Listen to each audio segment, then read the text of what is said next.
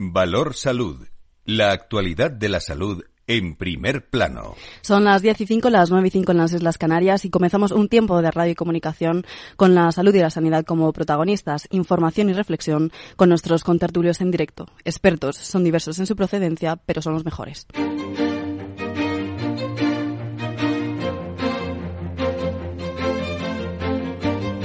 Valor Salud es un espacio de actualidad de la salud con todos sus protagonistas, personas y empresas. Con Francisco García Cabello. Muy buenos días, ¿cómo está un viernes frío de este mes de enero, el que nos espera hoy? Como pueden escuchar, en este caso seré yo, Laura Muñetón, la encargada de Foro Recursos Humanos, de todos los contenidos que estará llevando este programa y el próximo viernes tendrán con todos nosotros a nuestro director, Francisco García Cabello. Y bueno, entramos de lleno en la actualidad del mundo de la salud y es que la ministra de Sanidad, Carolina Darias, anunciaba este jueves que las mascarillas dejarán de ser obligatorias en el transporte público tras el acuerdo del Consejo de Ministros del próximo 7 de febrero. Actualmente tenemos una situación del punto de vista epidemiológico muy estable, muy estable con todos los indicadores que nos marcan esta evolución. Por tanto, en función de la propuesta que ya ha hecho la ponencia de alerta, quiero informarles que el próximo Consejo de Ministros del 7 de febrero elevaré la propuesta de la eliminación de la obligatoriedad de llevar mascarilla en los transportes públicos. Para tramitar toda la parte administrativa, la próxima semana convocaré al Consejo Interterritorial para participar esta medida y para llevarla a efecto, como os digo, en el próximo Consejo de Ministros del 7 de. Darias que no ha detallado cuándo en concreto entrará en vigor la medida una vez se apruebe, aunque los acuerdos del, del, Gobierno se suelen aprobar al día siguiente en el Boletín Oficial del Estado por la retirada oficial de las mascarillas podría ser este próximo 8 de febrero.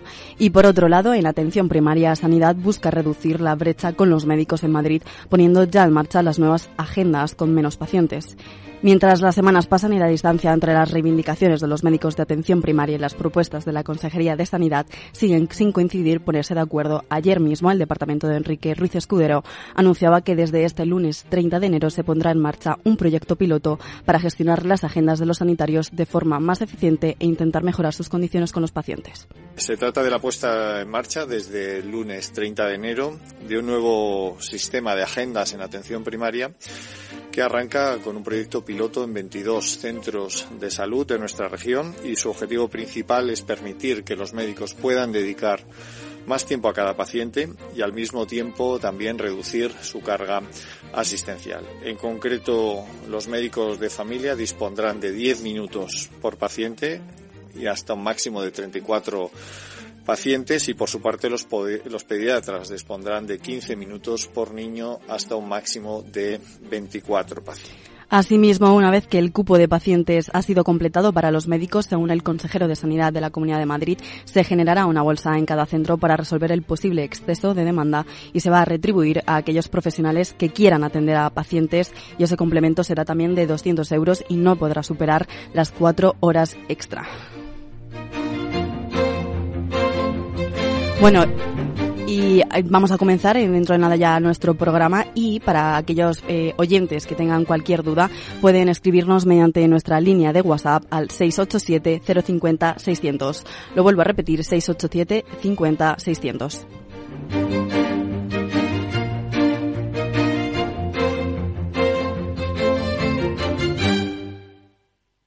Valor Salud.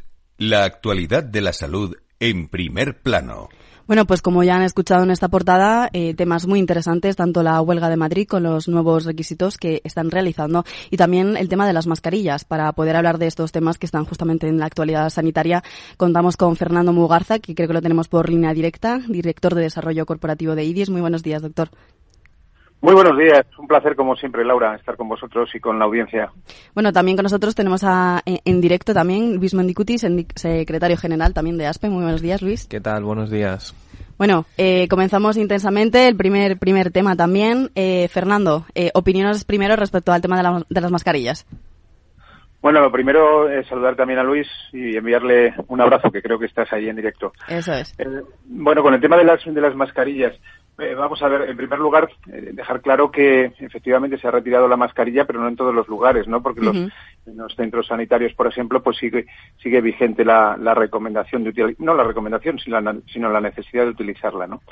Y por otro lado, yo creo que después de lo escuchado y después de lo leído, pues eh, tenemos que hacer caso también de, la opinión de los expertos, ¿no?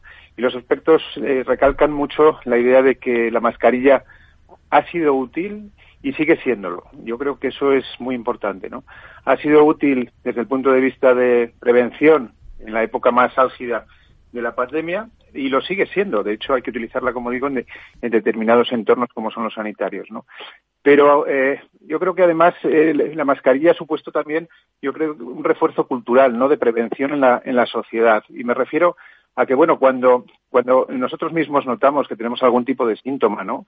Respiratorio, me refiero, ¿no? Que puede corresponder, por ejemplo, pues a una infección por COVID o que puede suponer una infección por gripe o por, bronquiolitis o por cualquier proceso infeccioso respiratorio, que duda cabe que la mascarilla es fundamental, ¿no? Y así eh, lo ha demostrado los resultados que se han obtenido en la propia pandemia, pues con la prevención de la transmisión de la enfermedad y, como es lógico, salvando vidas también, ¿por qué no decirlo? Y, Fernando, eh, entonces, eh, perdona que te interrumpa, ah, entonces, ¿consideras que esta medida ha sido, bueno, tomada de forma correcta, teniendo en cuenta que además ha pasado un tiempo, ¿no? Sí, eh, bueno, la, eh, la, incidencia y prevalencia de lo que es la infección por COVID ha ido disminuyendo. Nos encontramos unas, en unas cifras pues, que aconsejan, ¿no? Precisamente, pues tomar este tipo de medidas. Como es lógico, pues hay que, hay que ir progresivamente eh, caminando hacia la normalidad, ¿no? No podemos olvidar también que la vacunación ha sido determinante, ¿no? Y también aprovechar estos micrófonos pues para insistir en la necesidad esa del refuerzo vacunal pues para aquellas edades y aquellas situaciones personales eh, pues que así lo recomiendan desde el punto de vista de la administración y de los expertos, ¿no? Por lo tanto, yo diría que sí, que estamos en el momento en el que, bueno, pues que hay que plantear este tipo de medidas, pero insisto, es muy importante reforzar la idea de que culturalmente yo creo que todos hemos aprendido a que la mascarilla, lo mismo que el lavado de manos, lo mismo que la aireación, son medidas que pueden prevenir precisamente los contagios y que en caso en que presumamos que tenemos una infección respiratoria, bueno, pues tenemos que echar mano de ellas. Luis, tu opinión. En primer lugar, saludar al doctor Mugarza y a todos los oyentes eh, y que, se, que son muchos y nos lo hacen saber por, por directamente a, todos los que estamos aquí. Eh, yo me quedo con una frase que ha dicho el doctor Mugarza y es que las mascarillas han sido útiles, son útiles y lo seguirán siendo allí donde sean necesarias. Eh, como, como, como ha dicho el doctor Mugarza, yo también lo reitero, creo que hay que dejar trabajar a los expertos y hay que, y hay que guiarnos por su, por su palabra y si en este caso consideran adecuado que no se utilicen estas mascarillas en el transporte público, pero sí en los centros sanitarios, lo cual parece lógico, pues, pues así deberá ser y, creo que la población pues tiene que hacerle caso, tiene que cumplir las normas y esto nos hará eh, acabar de una vez por todas con, con este maldito virus que nos lleva dos años eh, poniendo en situaciones muy difíciles. Así es. Y, también, si me permitís, tengo que también dar paso porque justamente se acaba de, incorporar aquí con nosotros en directo Nacho Nieto. Muy buenos días. ¿Qué tal estás? Buenos días. Muy, muy bien y, y, buenos días a todos. Bueno, estamos hablando del tema de las mascarillas, te pongo en situación. Estamos preguntando al respecto de, eh, ¿ha sido esta medida tomada de forma correcta, en, el tiempo correcto?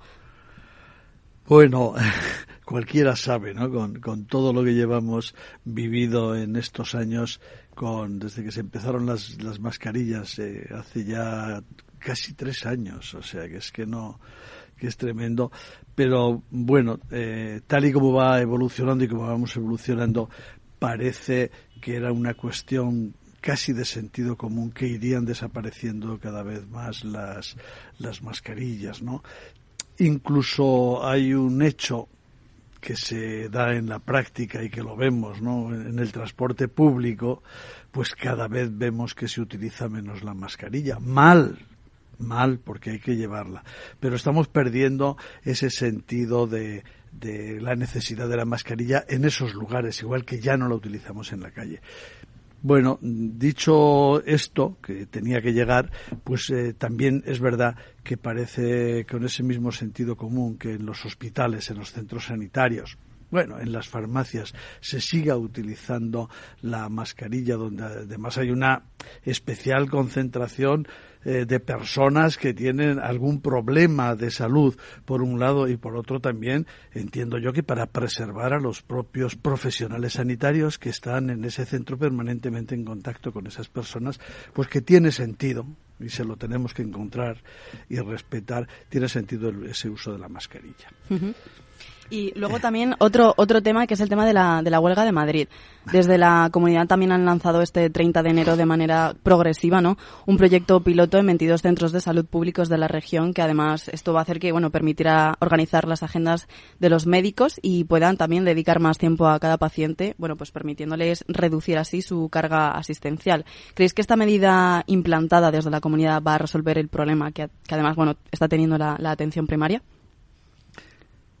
Eh, yo, sí. cualquier medida yo creo que va a ayudar a resolver este problema, cualquier medida que se adopte. Mm, yo quiero recordar que el tema de las agendas en la Comunidad de Madrid, de intentar regularlas, es un tema, iba a decir, antiguo incluso, pero que por unos u otros motivos eh, no se había llevado a efecto. Es decir, esa medida de la, de la Comunidad de Madrid también eh, va dirigida fundamentalmente a organizar el trabajo de los profesionales y por tanto son esos profesionales los que tienen que admitir esa, esa medida, mejorarla si es, si es necesario, se podrá hacer cada vez eh, mejor, pero sin ninguna duda que debe adoptarse alguna, alguna medida. Y las medidas organizativas son importantes también en, en atención primaria. Que con esa medida no se resuelve el problema que tiene la atención primaria, no el de la huelga, el de la atención primaria, no, no se resuelve.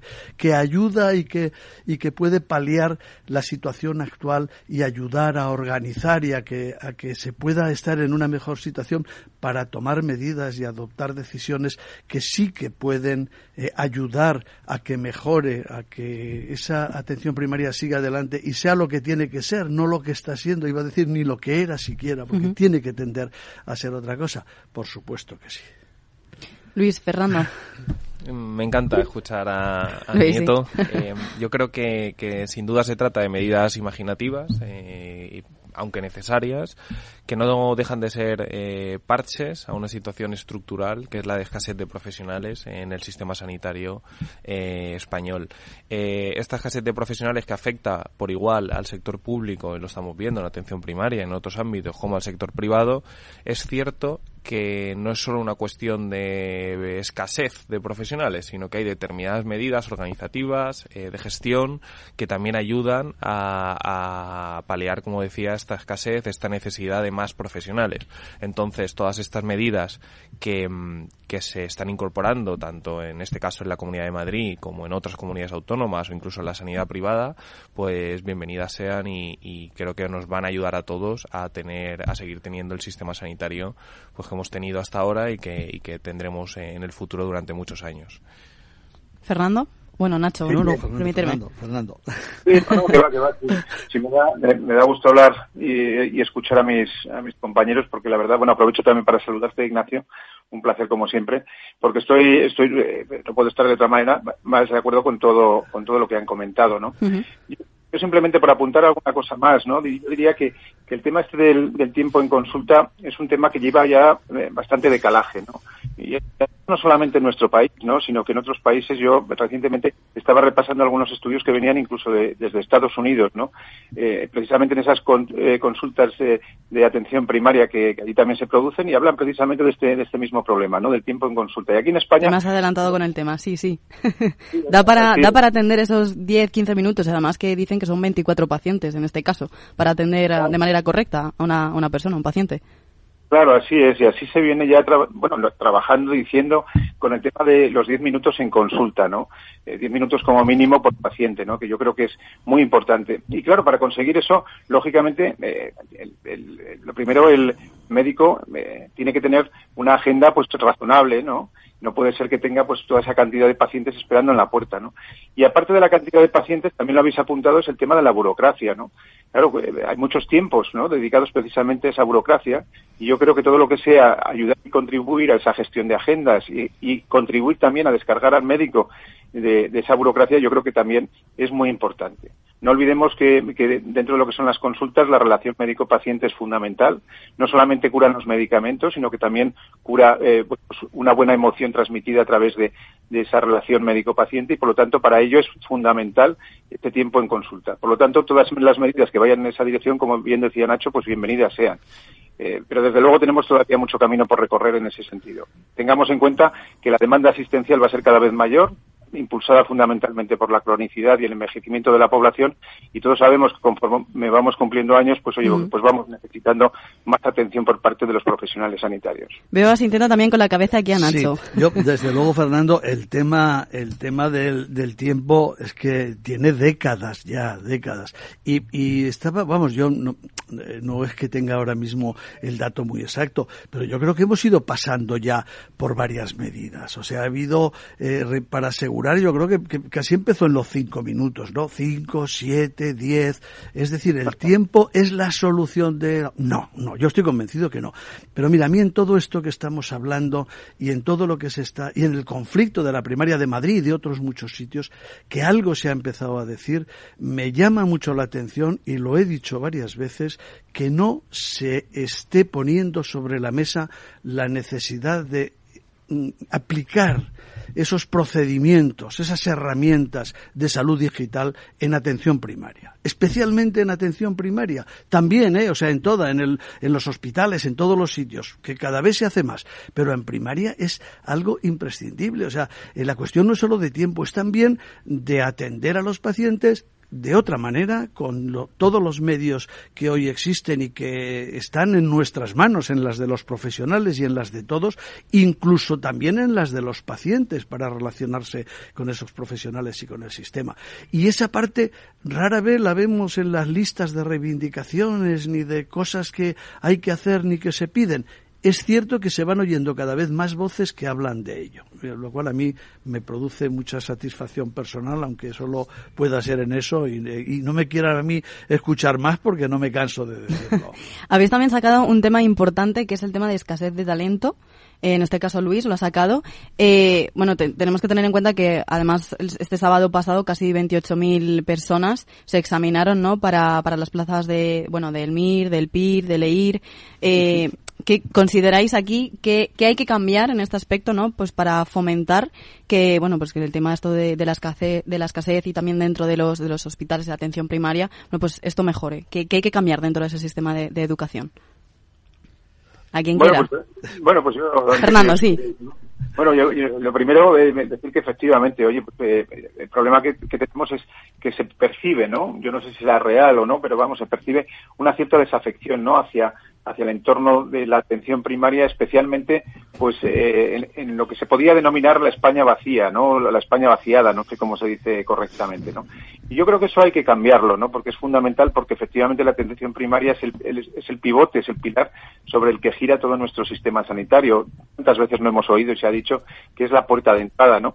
Por lo tanto, tenemos que eh, fomentar precisamente esa afección, ¿no? En el sentido de que haya pues esa, esa, esa voluntad y esa ilusión pues por, por, por estar en ese entorno eh, de, atención primaria hacia los pacientes. ¿Y eso cómo se consigue? Pues hombre, indiscutiblemente se consigue primero pues con, con unas buenas condiciones laborales, consigue también con unas buenas condiciones desde el punto de vista de desarrollo de carrera profesional, qué duda cabe que la profesión de la profesión médica es una profesión muy exigente y por lo tanto hay que reconocer el enorme esfuerzo que hacen nuestros profesionales día a día en las consultas.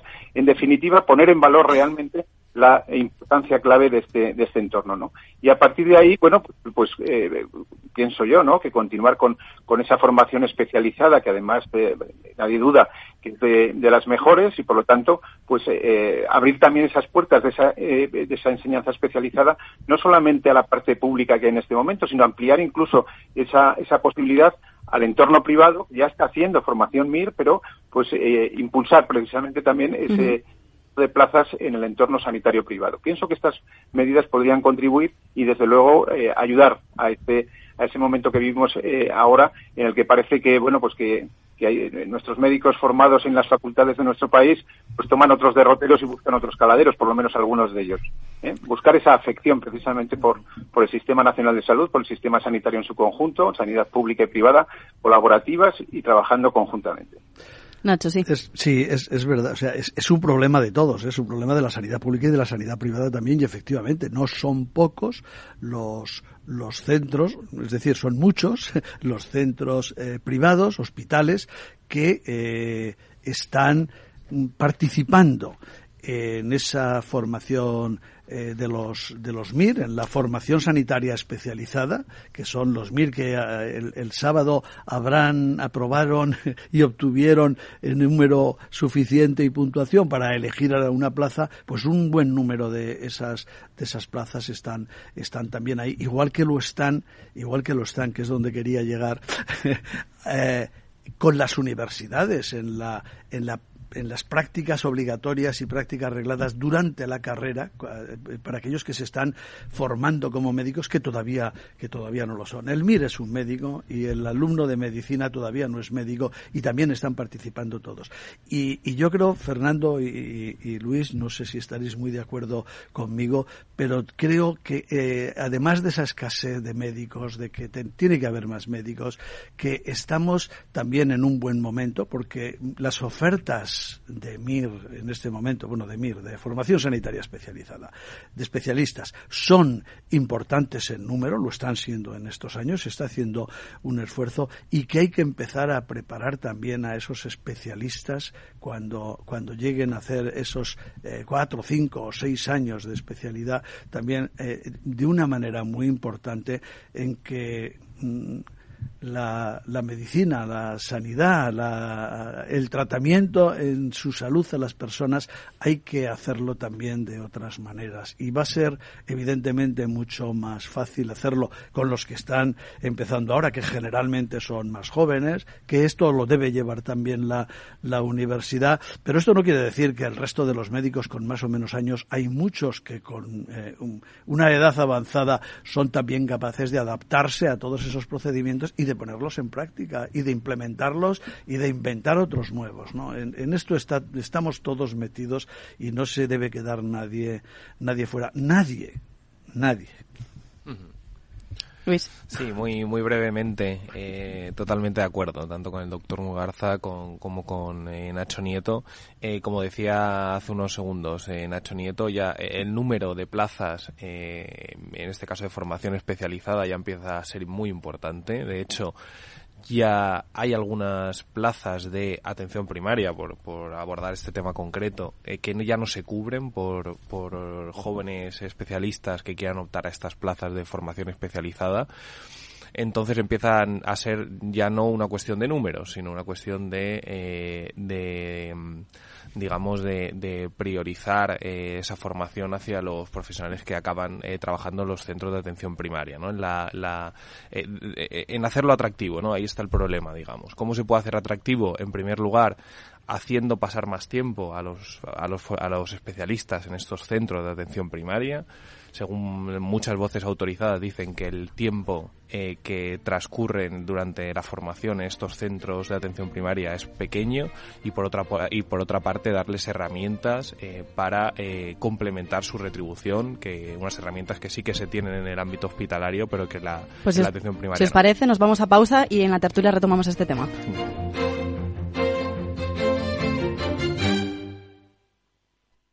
Tomaré el sashimi de salmón y después este fondo de renta variable japonesa. ¿Cómo? Y cárguelo todo a la misma cuenta, por favor. Si eres cliente de Renta 4 Banco, estás acostumbrado a tenerlo todo en el mismo lugar. Realiza pagos con tarjeta, transferencias y domiciliaciones desde tu cuenta de inversión. Entra en r4.com y descubre nuestros servicios gratuitos. Renta 4 Banco, más especialista, más para todos.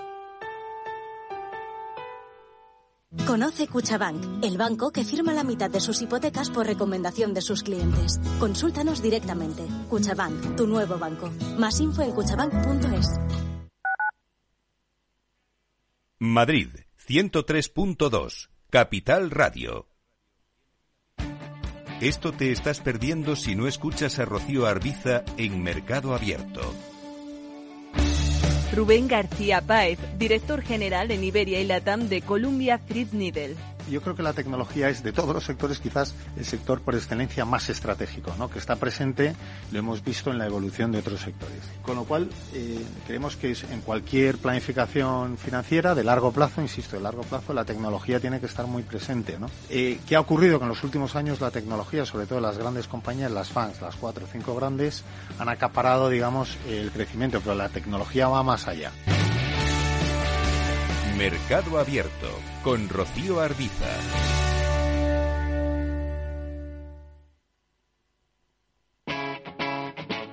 Capital Radio.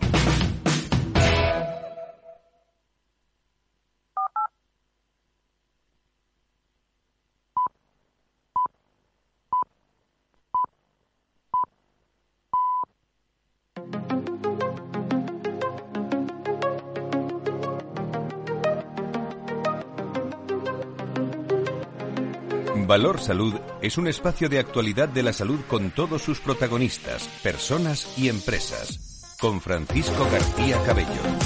Bueno, son las 10 y 30, las 9 y media en las Islas Canarias y estábamos hablando justamente junto con Luis, con Nacho y también contigo, Fernando, sobre el tema del el talento. Que si os parece, ahora en un rato hablamos en tertulia y bueno, también tengo que despertar a ti, Fernando, que si no me equivoco te tenías que ir hoy antes. Sí, así es. Oye, muchísimas gracias. La verdad es que, como siempre, una tertulia interesantísima. Y siento no poder acompañaros más rato, pero tengo que, tengo que salir. Para una próxima. Muchas gracias. Un abrazo, Fernando. Un abrazo muy fuerte. Buen fin de semana. Bueno, y también tenemos ahora justamente por línea directa a Francisco Marí, que es miembro de la Junta Directiva de SEDISA y gerente también del Hospital de Sol Latzer. Eh, muy buenos días, Francisco, ¿qué tal estás? ¿Qué tal? Muy buenos días a todos. Muy bien, gracias.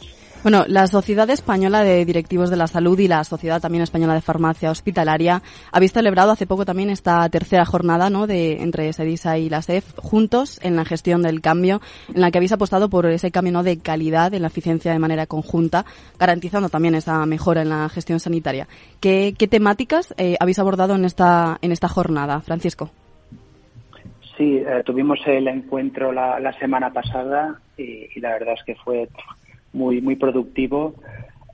se desarrolló la jornada pues con una conferencia inaugural a cargo de un ponente que, bueno que puso sobre la mesa pues todo el tema de, la gestión de datos, de la digitalización, toda la toda la problemática que, conlleva y, sobre todo lo que implica en cuanto a la transformación de las organizaciones y, ese salto cualitativo que puede dar y sobre todo a la transformación propia del sistema.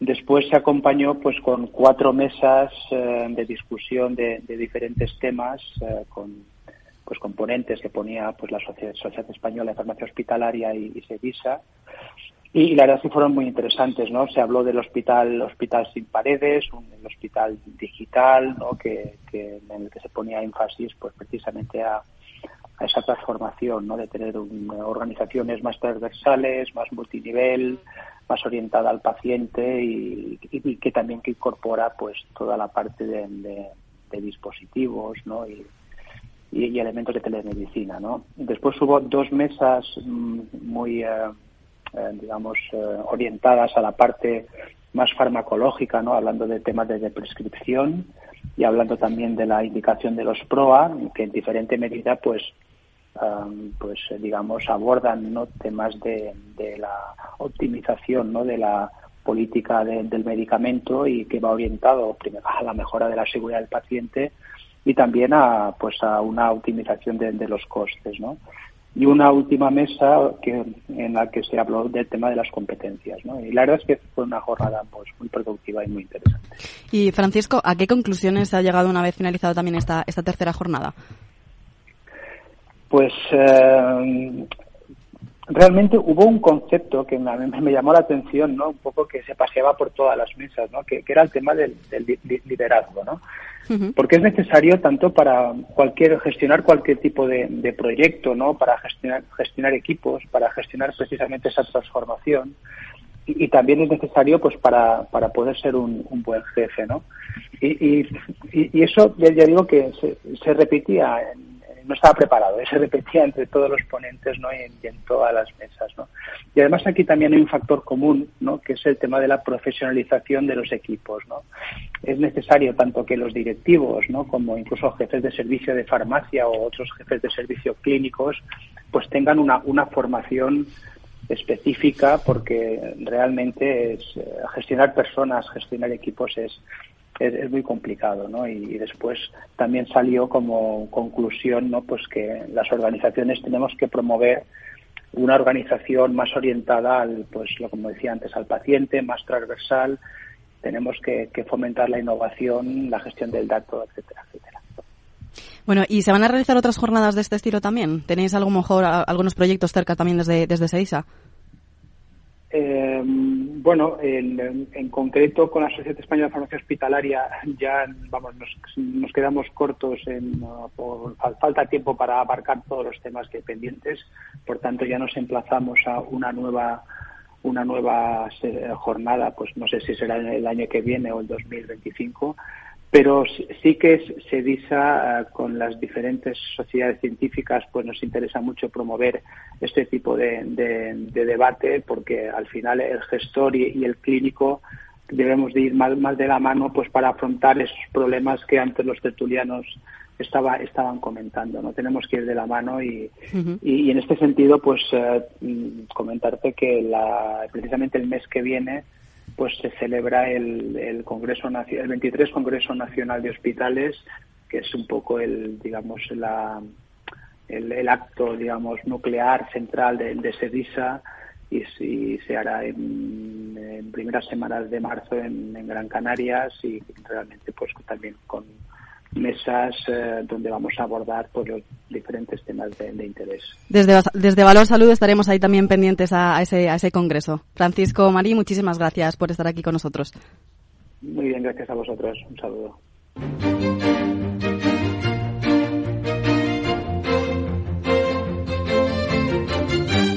Bueno, y como hace un momento estábamos hablando del tema de formación y escasez ¿no? de, de profesionales, tenemos hoy justamente para hablar tema educativo con nosotros aquí en directo a Ramón Rodríguez cofundador y CEO de Nova. Muy buenos días, Ramón, ¿qué tal estás? Buenos días, ¿cómo estáis? Bueno, eh, bueno, hablando del tema de, ¿no? de educación, Nova, que es en este caso, corrígeme si me equivoco, red global en este de talento y jóvenes profesionales de alto potencial, que además estáis a punto de, cerrar en España la segunda edición de los de los Nova 111 List de estudiantes universitarios, alumnos de máster y doctorandos. ¿En qué consiste esta esta edición para que los oyentes más o menos se entiendan? Pues la Nova 111 o la Nova 111, como la conocemos en, en, inglés, es una lista con la que pretendemos encontrar y acelerar las carreras de los 111 estudiantes universitarios con más potencial de España. Em, aquellos llamados pues a liderarnos ¿no? en los diferentes sectores de la, de la economía. Eh, bueno, entonces eh, estamos, como decías, a punto de cerrar el, las candidaturas que se cierran este domingo día 29 y, y por tanto pues nuestro objetivo es, es, llegar a todo el talento de España, ¿no? aquellos eh, personas que nos estén escuchando que, tengan, conozcan un universitario que merece este reconocimiento ¿no? y este programa de aceleración de carrera, pues, pues estaremos encantados de que, de que lo nominen y de que los candidatos apliquen. Llevamos ya eh, cerca de 2.000 candidaturas en esta edición, eh, con un nivel fantástico como la del año pasado y, bueno, pues, pues muy contentos de, de, poder realizar esta iniciativa de nuevo en España. Ramón, también hemos visto que dentro de vuestras áreas de conocimiento tenéis el área de ciencias de la salud y de la vida. ¿Cuántas personas a lo mejor de esta área se presentarán a esta convocatoria teniendo en cuenta además además, eh, bueno, que eh, hace poco se realizan las diferentes oposiciones, la semana pasada justamente, de, la rama de la salud. Pues eh, es una de las ramas donde recibimos más talento. Sí que es verdad que en el ámbito médico en concreto, pues médicos quizá no hay tantos, ¿no? Que no, no, sé, no, no conocen, yo creo, la iniciativa en la misma medida quizá otros, en otras ramas del, del conocimiento, pero sí que es verdad que la, en la calidad del, de la vertical el año pasado que llevamos de, de, ciencias de la salud y de la vida, pues fue fantástica, ¿no? No hubo, hubo algún médico entre los premiados, sino que también hubo ingenieros biomédicos, científicos, eh, investigadores eh, relacionados con el ámbito de la salud y, y, bueno, creo que podemos estar muy orgullosos de la calidad del talento que tenemos en España. Muchos de estos estudiantes estaban estudiando no solo en, nuestras propias universidades, sino con, con becas en, en, las mejores universidades más prestigiosas de todo el mundo, en Harvard, en Imperial, en fin, haciendo doctorados. Tenemos, eh, creo, un talento en este área pues de primerísimo nivel. Y dentro de esta área de la salud, eh, ¿qué es a lo mejor lo que os identifica a vosotros o que sea algo diferente al centro, por ejemplo, a diferente a otros centros, ¿no? En cuanto a, esta rama de salud. Bueno, nosotros no somos una, no somos una institución educativa, somos una red de talento. Entonces conectamos a personas de alto potencial entre sí y con las mejores oportunidades profesionales y conectamos diferentes ámbitos del saber. Nosotros pensamos que al final los retos a los que se enfrenta el mundo, como comentabais antes de la tertulia, pues requieren de diferentes habilidades, de diferentes eh, perfiles y por tanto, pues en esta misma lista de, de talento, tanto hay esta vertical de, de, de, salud donde hay, pues como decía, investigadores, médicos, eh, ingenieros biomédicos de primer nivel, pero en la misma lista están también personas de otros ámbitos de la economía, pues ingenieros eh, de cualquier tipo, eh, uh -huh. personas del mundo empresarial, del mundo de las ciencias sociales y vemos que hay mucho valor en conectar este talento, ¿no? Parte de ese programa de aceleración que mencionaba, ¿no? El, el, objetivo de la lista es no solo reconocer este talento, sino también darles eh, mucha eh, ese programa de aceleración, ¿no? ayudarles a desarrollar su potencial y, bueno, pues para ello parte de lo que hacemos es conectarles con gente muy buena de otros perfiles, de las que puedan aprender y de con los que puedan compartir conocimiento. Ramón, así resumidamente, ¿qué proceso de selección tienen que realizar los candidatos y también cómo, cómo son elegidos los finalistas? Pues para, para aplicar a la lista, como decía, uno puede ser nominado por otra persona o aplicar directamente en nuestra web, novatalent con v, novatalent.com barra 111, barra 111, y eh, el proceso se realiza de forma online en la plataforma. Pedimos al candidato que nos eh, rellene una parte de background académico y profesional, que ha estudiado, qué notas tiene, si tiene alguna experiencia profesional Valoramos eh, en esa parte también sus experiencias extracurriculares. Buscamos candidatos que hagan actividades más allá de la universidad y de, y de su trabajo, que se comprometan con voluntariados o con actividades de impacto social realizan a continuación unos test en la propia plataforma y finalmente una videoentrevista donde buscamos temas más competenciales. Son buenos comunicadores, hablan idiomas, son líderes, son capaces de, bueno, pues de tener esas, esas skills que demanda el mercado y eh, pues el, a partir de ahí, cuando se rellena el proceso que dura unos 30-40 minutos online, es el equipo de Nova quien hace un primer filtro, se eligen unos finalistas, 20 en cada una de las 11 verticales que tenemos, y a continuación tenemos un jurado de partners y de expertos que eh, hace una segunda evaluación de esos finalistas. Contamos ahí con empresas de primer nivel en cada una de las verticales, pues eh, Orange, por ejemplo, en telecomunicaciones, Bain, que es una consultora, nos evalúa los candidatos de finanzas y de economía, Danone, aquellos que vengan del mundo de negocios y ciencias sociales Goico, por ejemplo, las famosas hamburguesas en la vertical de marketing. Bueno, pues eh, este jurado de empresas lo que hace es que evalúa eh, a los finalistas y decide quiénes son esos 10 ganadores por vertical que conforman esta lista de, 111. Bueno, pues Ramón Rodríguez Gáñez, cofundador y CEO de Nova, muchísimas gracias por estar aquí con nosotros y compartirnos todas estas, estas ideas. Muchas gracias. Valor Salud. La actualidad de la salud en primer plano. Bueno, y hablando también en este caso de medicina y eh, de la Asociación Española de Cirujanos, tenemos con nosotros al doctor Miguel Ángel Gómez, vicepresidente segundo de la Asociación Española de Cirujanos. Primero que todo, darle la enhorabuena, doctor. Eh, buenos días, muchas gracias Laura, muchas gracias por, por darnos cabida en vuestro programa y lógicamente no puede ser de otra manera agradeceros eh, que, nos deis visibilidad, sin lugar a dudas. Muchas gracias. Bueno, eh, nombrado recientemente de la Junta Directiva, ¿no? que participarás en este en este proyecto de la Sociedad Médico-Científica hasta 2024.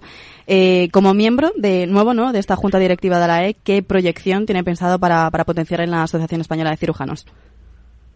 Bueno, eh, bien es cierto que la Asociación Española de Cirujanos es una asociación eh, muy importante. Nos representa casi los 6.000 cirujanos de España, lo cual da idea de, la amplitud y la dimensión de esta asociación. Es una asociación muy, muy activa que desde hace muchos años sigue en una constante actualización, adaptándonos a lo que es el futuro y que sin duda los principales eh, digamos, los principales ejes en los que nos centramos es en la calidad, la seguridad eh, de nuestros pacientes y de la cirugía en España. Eh, contribuir al progreso de la cirugía seguirá siendo el eje principal de esta asociación y para ello contamos con esta fuerza viva que son nuestros más de 5.000 socios a los que va dirigido casi todos estos eh, acciones que, que pretendemos a lo largo de estos cuatro años poder poner en marcha. Vale, y luego, ¿qué próximos eventos también y bueno, nuevas noticias nos puedes dar respecto a esta área sanitaria y que tenéis preparado también desde la Asociación Española de Cirujanos? Bien, la Asociación Española de Cirujanos en esta nueva etapa, siguiendo en esta continuidad con la candidatura anterior, que fue muy activa y le tocó vivir momentos difíciles, eh, somos conscientes de que el futuro ha llegado y que la innovación y la tecnología nos van a permitir dar respuesta a las necesidades de nuestra sociedad. Eh, ¿qué, cosas haremos o continuaremos o mejoraremos? Eh, aspectos relacionados con la acreditación de todos los servicios y unidades quirúrgicas de España. Intentaremos establecer una conexión muy activa con otras asociaciones científicas y asociaciones de pacientes que tanto demandan eh, la cercanía con los profesionales no dejaremos atrás los proyectos humanitarios con aquellos países o aquellas eh, partes de la sociedad más necesitadas en el ámbito quirúrgico.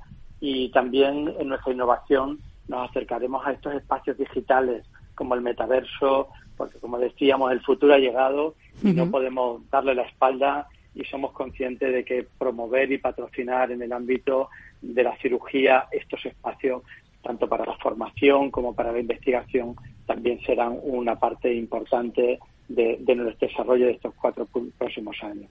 Bueno, pues hay que seguir fomentando esos espacios y que, bueno, muchísima suerte eh, iniciando este nuevo, este nuevo proyecto, doctor, y la mejor suerte del mundo. Muchas gracias.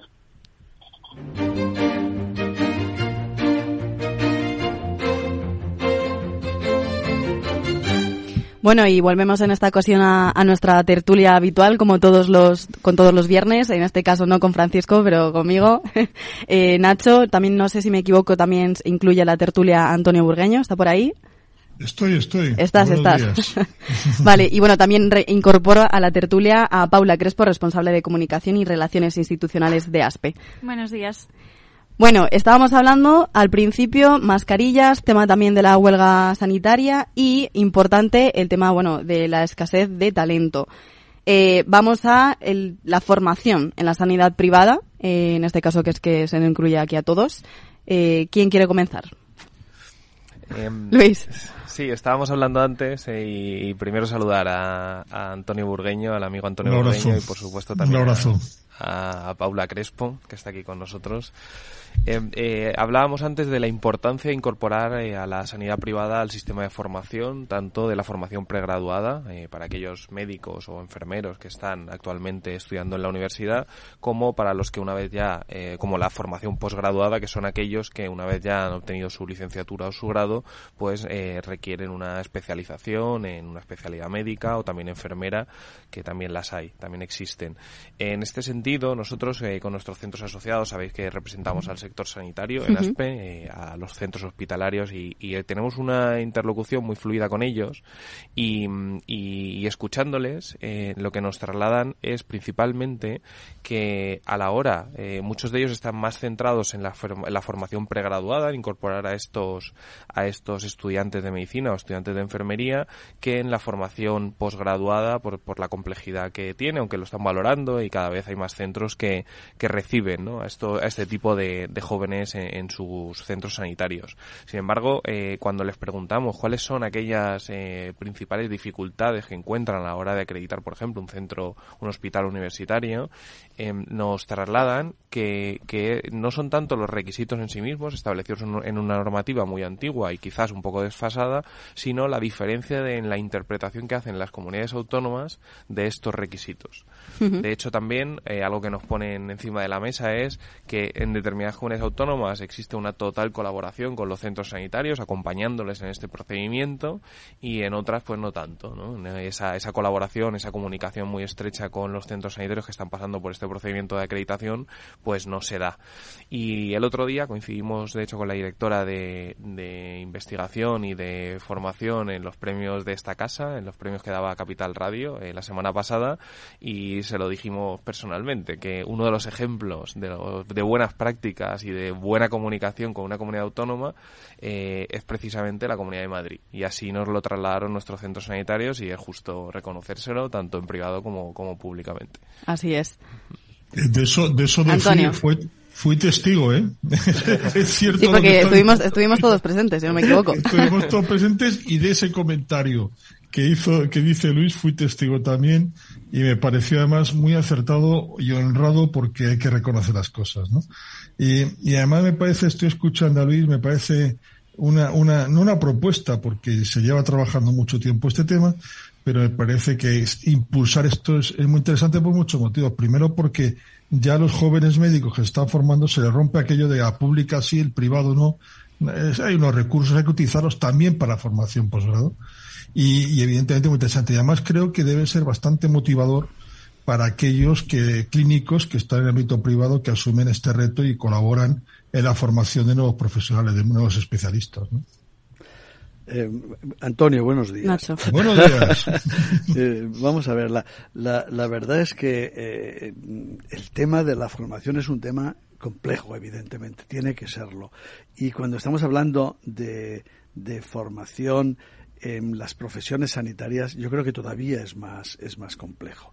Decía Luis que hay una normativa que es antigua, que ha tenido que se ha reformado en algún aspecto y, creo que no ha sido para aclarar demasiado las cosas, todo lo contrario.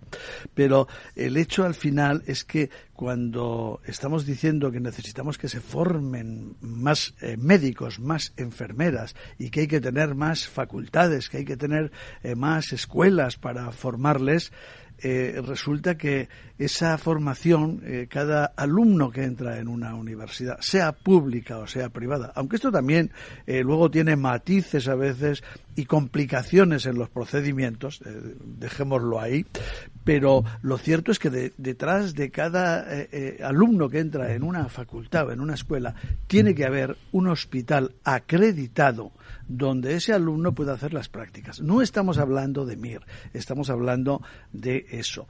Eh, para el centro que va a recibir esos alumnos, eh, sin ninguna duda, que supone eh, el entrar en esa rueda, en esa cadena importantísima, porque por eso será luego un hospital universitario, eh, le, va a implicar un esfuerzo importante, va a tener que dedicar personal, va a tener que tener una organización eh, muy controlada, eh, tiene que estar acreditado y la acreditación, es verdad, no son muchos requisitos, pero son unos requisitos serios, iba a decir rígidos, que se deben cumplir y que se están vigilando continuamente, porque es parte de la formación de esos alumnos. Y, y bueno, hay, la verdad es que hay eh, muchos hospitales privados, por supuesto, también los públicos, y, hay, no obstante, hay universidades que tienen algunos problemas para tener centros adscritos para realizar esas prácticas, ¿no? Entonces, eh, bueno, hagamos también una, un llamamiento a, a esa necesidad, a esa sensibilidad que hay que tener y por parte de todos, ¿eh? porque bueno, aquí también también a veces surgen esas, esas cuestiones de la pública y la privada, como decía yo antes, ¿no? no solo en la sanidad, bueno, también la educación es un mundo muy importante y muy grande, muy importante. Paula. Pues sí, como decía Nacho, eh, la formación es un tema complejo y muy importante, ya no solo en sanidad, sino en cualquier otro sector. Eh, tiene que haber más formación, pero también tiene que haber formación de calidad, que es, eh, sobre todo es, básico para este sector. Y para mejorar la, formación, os voy a colocar un poco en aprieto. Eh, ¿Cómo se puede, a lo mejor, o cómo pueden unirse para poder mejorar todos estos aspectos que estáis comentando, la, la parte privada y la parte pública? ¿Quién comienza? Yo, solo haría haré un apunte. Existe la obligación por parte, la obligación legal por parte, además de moral, la obligación legal de los centros sanitarios privados de colaborar en la formación de los profesionales y así lo establece la normativa sanitaria, tanto la Ley General de Sanidad como la Ley de Cohesión de posterior del año 2003. Yo creo que es una obligación de todos eh, utilizar todos los recursos disponibles a la hora de formar a nuestros profesionales y en las mismas condiciones. Y, y, ahí están los centros sanitarios que muchos de ellos, como decía Nacho, ya forman a profesionales de este tipo, a estudiantes de, de medicina o estudiantes de enfermería y lo han hecho históricamente y muchos otros centros se lo están planteando en los últimos años debido a esa situación de escasez de profesionales. Yo creo que los centros sanitarios ven una oportunidad en la formación de estos eh, jóvenes eh, profesionales, en tanto que ya generan una vinculación con los profesionales que, que, en el futuro pues puede ser que se afiance y que continúen trabajando o que vuelvan un día a trabajar en ese centro de trabajo. y además yo creo que, que es una es una posibilidad, es abrir una posibilidad y abrir un un, escenario, un escenario muy importante a, a esos eh, hoy alumnos, mañana serán ya eh, graduados y, y, después especialistas y luego estamos diciendo vienen, se van, ¿qué les damos? Yo decía antes que los centros eh, tienen que hacer un esfuerzo importante, los privados y los públicos, ¿no?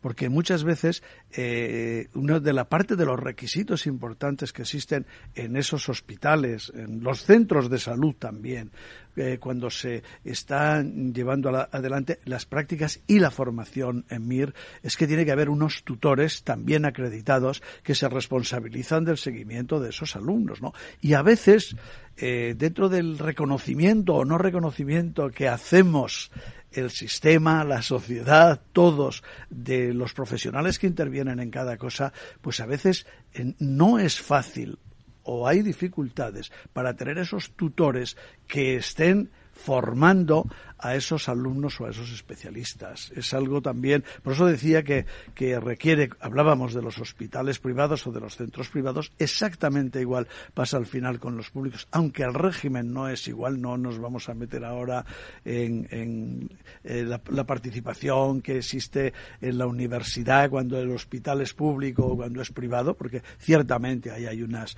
unas diferencias, pero que eh, claro. no, no imposibilitan la participación participación de todos en unas o en otras condiciones para eh, formar parte de esa formación y valga que la he buscado la redundancia. Antonio, sí, Paula. Yo no, yo no te entiendo mucho de los detalles de la norma. Pero sí que es complicada, Antonio, es complicada. Es complicada, sí, yo, ta yo, yo, también entiendo poco, ¿eh? pero sé que, sé la, que hay, la hay trabajé un de refilón cuando hicimos ese proceso en Torrejón, en la apertura. Pero no era yo el responsable y colaboraba simplemente. Pero sí que es una cosa que estoy seguro. En, en, creo que en esa dicotomía que se plantea siempre entre público y privado y que los médicos y los profesionales muchas veces se la plantean, eh, sería muy interesante que pudieran conocer ambas partes, porque son dos culturas diferentes. Hay cultura diferente dentro público cultura diferente dentro privado, evidentemente. Sí. Forma de trabajar, peculiaridades de lo privado. Y yo creo que a veces desde la pública, si se han formado siempre la pública y no han trabajado la privada, la conocen de refilón, se pueden hacer ciertos comentarios que, que lo que denotan es una falta de conocimiento de esa realidad. Y yo creo que como Luis apunta y como siempre se ha defendido, no debemos caer en la tentación de hablar de público-privado, sino de soluciones, de, de, hospitales, recursos que están en el sistema para, para formar lo mejor posible a los profesionales. Dicho esto, yo no sé la norma hasta dónde claro, llega pero dónde. Ahí, ahí, ahí, ahí está, yo hablo de lo que sería ideal. No, ahí, pero ahí está el asunto. Es que eh, la normativa hoy eh, hace que eh, existan esas diferencias. No es una cuestión de voluntades, no es una cuestión de intereses, es una cuestión de que hay unas normas y bueno, y luego todo un mundo alrededor de esas normas en la formación en la universidad y en la sanidad. Pues don, don, Luis, eh, don Luis Bendicuti como letrado que me corrija. Pero si cuando la norma no responde a la necesidad de la sociedad habrá que cambiar la norma. Muy bien, muy bien. Ahí, ahí... Solo que ni tú ni yo la vamos a cambiar, perdona, Luis. No, no, evidentemente. Le falta un largo recorrido todavía. No nos corresponde dicho, a nosotros, dicho, dicho del planteamiento teórico ideal, pues, hay, eh, pues lo suelto. Sí, yo ahí, ahí, ahí por, por, poner algún ejemplo de que se comentaba recientemente en alguna charla que tuvimos con centros sanitarios, eh, esta norma es del año, de, de, los años 80, no sé exactamente qué, de qué año, pero uno de los requisitos que establece es eh, que el centro sanitario debe de disponer de una librería, de perdón, de una biblioteca de más de X metros cuadrados. Eso en el año 2023 Fantástico. no tiene ningún sentido porque la mayoría sentido. de las bibliotecas son ya virtuales. ¿no? Entonces sí, sí, sí. hay que saber, como dices Antonio, adaptar esos requisitos a la realidad actual. Yo solo hacer un apunte. Esto es algo que creo que beneficia a todos y eso tenemos que tenerlo claro. ¿no? Cuando digo esto me refiero a incorporar a los hospitales privados en este sistema de formación. Estamos hablando de que beneficia, por supuesto, a los alumnos que tendrán más posibilidades, beneficia a los hospitales privados en el sentido que he comentado antes, ¿no? Como haciendo más atractivo el trabajo en estos centros y luego, por supuesto, también beneficia a las eh, universidades, a las universidades que, que ofrecen este, estos grados de medicina y de enfermería. Nosotros desde ASPE hemos percibido además un aumento de ese interés en, en encontrar centros sanitarios que quieran colaborar y esto es una realidad y les ayudamos en todo lo que podemos. Paula, y cerramos contigo pues, este programa. Está claro que los profesionales eh, tienen que tener también ambas perspectivas, eh, trabajando en la pública, trabajando en la privada, que eso siempre va a ser enriquecedor. Uh -huh. Y, y, que al final eh, es poner al paciente en el centro y al paciente le va a dar igual de, de, dónde, de dónde venga la formación del profesional. Bueno, pues seguiremos viendo cómo avanza este tema de la formación, tema de huelga, mascarillas, qué ocurre. Eh, Luis, Paula, Nacho, Antonio, muchísimas gracias por acompañarnos hoy. Un, un placer, un abrazo. Muchas gracias a vosotros. Gracias. Bueno, y antes no podemos irnos sin invitarlos a la presentación de Ritmos de Vida, la última campaña del Grupo Sanitario Rivera para concienciar a la sociedad sobre los problemas que provocan las enfermedades cardiovasculares en España y que generan 350 muertes diarias. Este próximo 30 de enero tendrá lugar de 6 a 7 y media horas en el Salón de los Actos del Hospital Universitario de Torrejón y también desde Valor Salud queremos mandar un fuerte abrazo y mucho ánimo para la familia de la periodista riojana Sandra Carmona Requena, que era, bueno, en la actualidad directora de comunicación de la Consejería de Salud de La Rioja. Bueno, tristemente ha tenido pues un fallecimiento repentino esta madrugada y este jueves en su domicilio y bueno, queremos enviarle toda la fuerza desde Valor Salud.